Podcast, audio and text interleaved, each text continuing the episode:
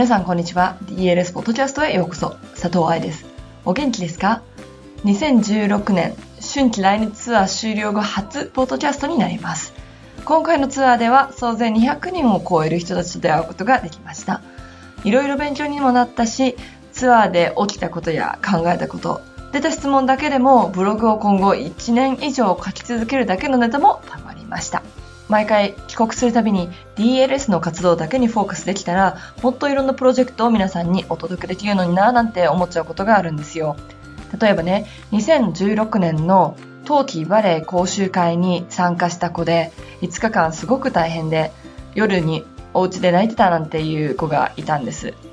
セミナー中の5日間で香りつきがすごく変わりましたというお母さんの報告を受けて今後彼女どうなるんだろうと思ってたんです。そしたらね、今回の東京と北海道セミナーにも来てくれて成長した姿を見せてくれました。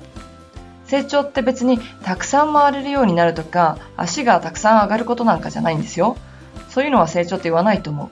本当の成長っていうのは内面の成長。彼女はお友達と2人で飛行機に乗って北海道に来てホテル生活をしながら北海道セミナーを受けてくれました。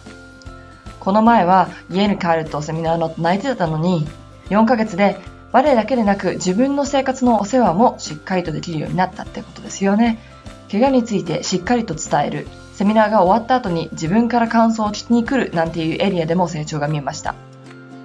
無理に怪我を押して踊れないよりも、怪我していることを先に説明してくれたことで、彼女がレッスン中にできることをお話しすることができました。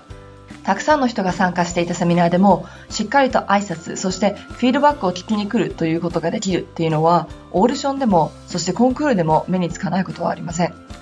まだまだやることはたくさんあるけれど、こうやって若いダンサーの成長が見られて、すごく良かったなって思うんです。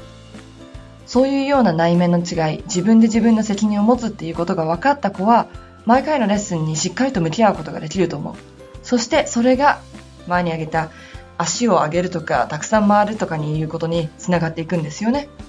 足が上がることで内面が成長することはないけれど、内面が成長したことでテクニックを上げることは絶対に可能。逆に北海道セミナーの後にもらったメールでバレエを続けていいのか悩んだという同じような年齢の子もいました。上手な子たちがたくさんいたし、続けていられるだけの才能があるのかわからなくなった。先ほどのこのように、北海道セミナーに一人で来たけれど、ホテルの生活が大変なことや、寂しくなっちゃう。自分でしっかりとできないという面にも直面したそうです。これね、日本で言葉が通じるところで、人が親切な国で、しかも2日間だけ、つまり週末だけで気がついてよかったと思う。これだけの悩みが48時間のセミナーで生まれちゃったら、2週間の短期留学だったらどうしよう。1年のバレエ留学だったらどうする？言葉が通じなくて、ホームシックな生活は年齢なんて関係なく孤独になるものです。その時に軸になるのはバレエをやりたいという強い気持ち。それが簡単に揺らいでしまうのだったら、それを留学する前に知っておくべきだと思う。注意をされないことって海外ではたくさんあります。先生が見てくれるから注意をされるのだから、先生に見てもらわなかったら何も言われません。周りからは留学したからという特別な目で見られているのに、のこのこ帰国できることもありません。強いてはお金がかかっているというのも知っているし。そうなると、バレエが大嫌いになったりとか、親との関係がうまくいかなくなったり、日本で昔はお友達だった人たちとお話ができないなんていうことになってしまうんですよ。鬱になり家から出られないなんていうこともたくさんあります。現にそういう子たちを毎日見ています。これは海外に行かなくても地方から出てくる子たちにも見られること。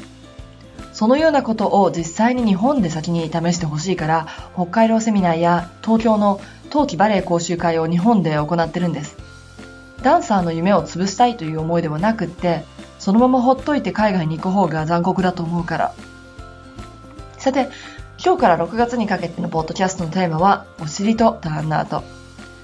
先ほど挙げた北海道のクラスや東京でも、私が指導するバレエクラスでは、ターンアウトについて注意することはほとんどありません。それより先にやらないといけないことがあるから。かといって、ターンアウトをしなくていいわけではないので、まあ、その部分を聞きながら勉強してもらえると嬉しいです。では、本日のピックアップ記事。Let's talk about お尻に行きましょう。お尻について語りましょうというと変態っぽいですね。ダンサーのお尻について語りましょう。これも変態っぽいですね。ダンサーに必要な臀部の筋肉について語りましょう。これなら大丈夫っぽいですか？では、これをサブタイトルにしていきましょう。初めて DLS に来てくださった方がいたら、最初の何行かできっと逃げられてしまいましたね。ダンサーのためのサイトだと思って来てたのに、変態発言ばっかり。過去のセミナーに参加していただいた方々はご存知のように、私は子供サイズ骸骨と実物大の足の骨なんていうのを持って歩いたりしてます。今年はそれに追加して実物大の骨盤とか足手とかも持ち歩いてました。飛行機を使って出張される方は慣れていると思いますが、どこの空港でも最近レントゲンで荷物チェックをされますので、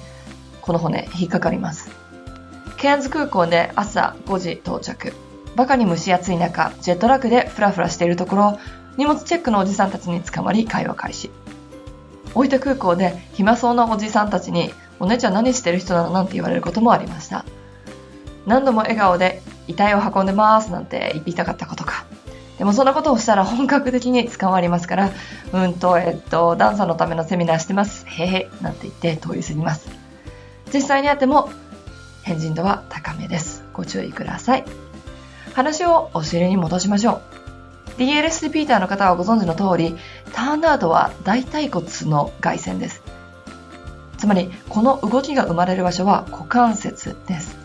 それは分かってるけれど、実際に何がどうなってるとターンアウトをすることになるのでしょうかそして、どうすればそのターンアウトって鍛えられるんでしょうかその答えはお尻に眠っています。臀部の筋肉は片方に3つあります。もちろん、それ自体は大切なのですが、その下に隠れた6人衆は非常に大事な筋肉になります。ダンサーなら知っておきたい大腿骨の周りの筋肉シリーズ。